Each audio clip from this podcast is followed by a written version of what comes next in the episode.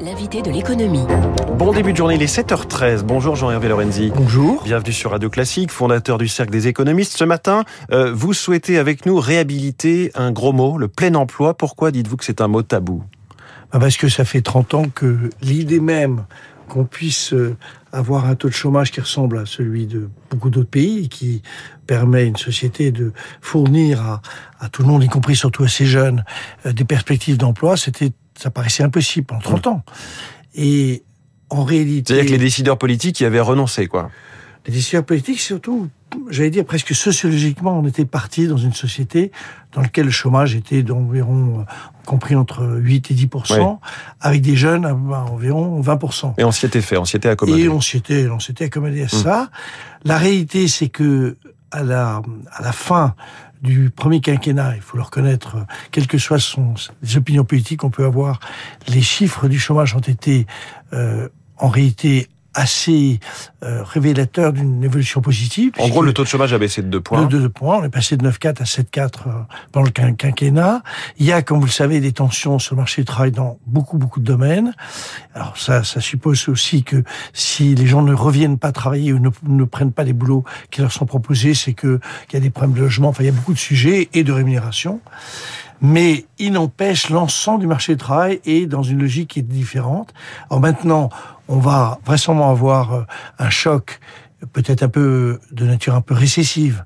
Euh, vous avez vu que le premier trimestre, on était à 0% en France. On va vraisemblablement avoir un, choc, mais rien ne dit que ce choc puisse perdurer. Il est quand même très lié à une situation géostratégique qui n'a pas vocation à demeurer. Et derrière tout ça, il y a cette idée qu'on peut euh, dans les faits, revenir euh, vers un, un, plein emploi avec... Alors juste, euh, le plein emploi, pour vous, c'est quel chiffre? Parce que là, là, rien que ça, c'est tout un débat. c'est un débat, mais il faut bien que... Il faut bien le trancher. Il faut bien se réveiller le matin. Donc, 5% pour pour Macron et pour euh, Alain Villemeur et moi dans un livre qu'on avait écrit qui s'appelait La Grande Rupture, c'était 4%. Oui. Et ce qui nous place au-dessus de certains niveaux, comme aux États-Unis, on est plutôt autour de 3%. Euh... Oui, oui, enfin disons, si on arrivait à 4%, mmh. franchement, c'est, ou même 5%, ce serait très bien. Euh, et, et donc, l'idée, c'est que euh, c'est dans le programme de, de Macron, donc c'est quelque chose de j'allais dire, de très nouveau, euh, cette idée qu'on puisse y arriver.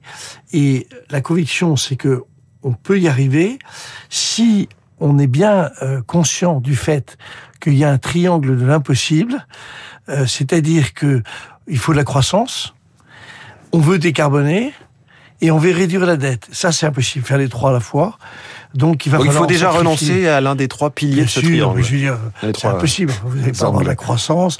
Arriver, euh, par exemple, à faire ce que le gouvernement doit faire et va faire, c'est-à-dire prendre en charge euh, l'évolution du prix de l'énergie, euh, tout simplement parce que c'est injouable pour notamment les, les, les, rémunérations qui sont les plus faibles, les revenus qui sont les plus faibles. Donc évidemment, on n'aura pas une, une, réduction de la dette et évidemment, on va avoir des déficits publics qui vont se maintenir à des niveaux très élevés pendant les 4-5 ans qui viennent. En revanche, une croissance qui peut réellement euh, abandonner les territoires qu'on avait pendant qu'on a eu pendant 30 ans, qui étaient euh, de l'ordre de 1%, 1%, non pas pendant 30 ans d'ailleurs, ouais.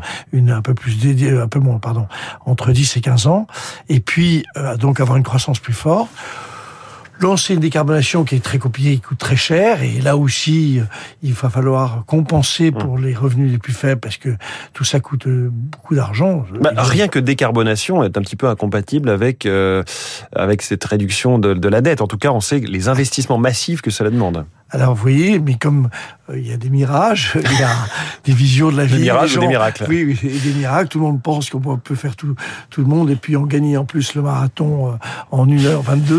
euh, mais tout ça euh, n'a pas, pas grand sens. Et évidemment, il faut partir du principe qu'il y aura... D'ailleurs, c'est compris dans le programme du président qui est élu, puisque ouais. euh, puisqu'il imagine de revenir aux 3%, fameux 3%, qui de toute façon n'auront plus grand sens tout simplement oui, qui sont remis en cause, qui sont négociés à Bruxelles en ce moment. Alors tout ça va être habillé, évidemment. Euh, habillé, on va dire, c'est toujours 3%, mais, mais on retire les dépenses militaires, les dépenses de recherche, les dépenses de ceci, les dépenses de cela. Donc, euh, il va y avoir beaucoup d'habileté. Je crois que la BCE, pour revenir au, à la décision précédente, et, euh, je crois que la BCE va être très très prudente notamment parce que euh, elle est quand même très sensible aux arguments allemands mmh. et que l'Allemagne ne se porte pas si bien que ça avec euh, ses.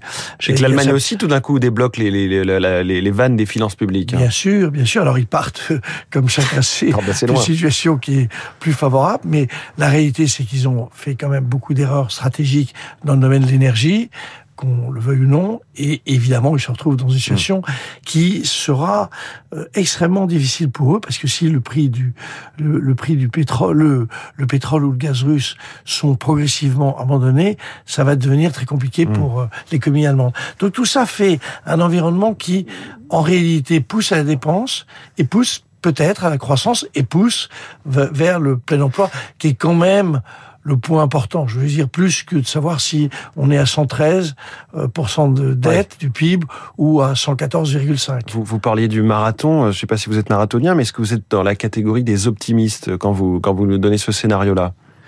Euh, Oui, euh, j'ai été très optimiste sur le chiffre donné et je ne suis pas marathonien. Je suis, je regarde la télévision, hein, donc euh, je suis. C'est déjà épuisant. voilà, c'est déjà très fatigant.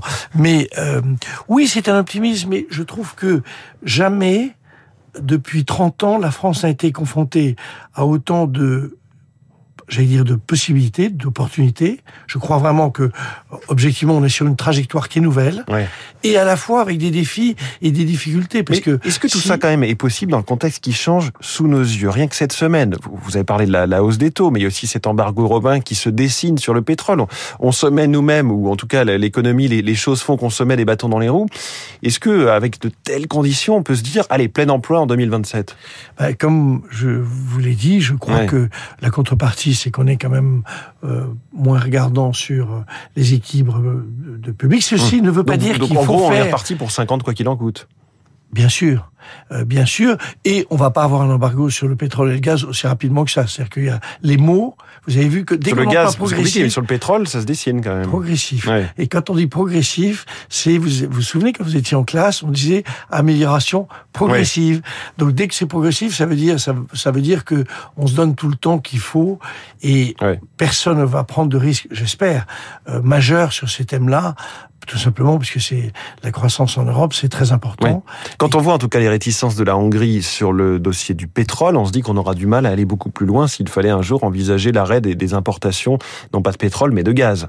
Alors, le problème est de, non pas la Hongrie, parce que tout le monde, c'est une tête de, Turc facile. Victor à Orban, juste titre, oui. Orban, il est, il est, c'est vraiment, il est, il est fait pour ce job-là. Mais euh, ce qui est intéressant, c'est la position allemande.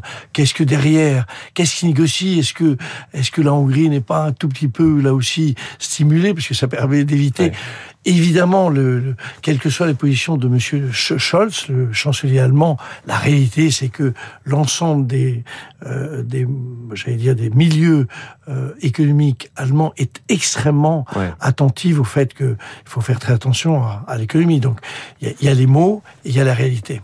Je revois en tout cas votre note, Jean-Hervé Lorenzi, votre note intitulée Quand la France rebondira, publiée euh, parmi une série de notes sur le site du Cercle des économistes jusqu'aux rencontres économiques euh, d'Aix-en-Provence cet été. Euh, Jean-Hervé Lorenzi, fondateur du Cercle des économistes, merci beaucoup. Juste un mot, c'est sur le, site le 16économistes.fr et c'est 33 notes qui permettent de lancer le débat dans le pays qui n'a pas été très présent pendant la campagne présidentielle. Et grâce à vous, on continue de faire vivre le débat. Il est 7h22, une investiture lourde lourdement tapissé de messages. Hein, c'est l'info politique.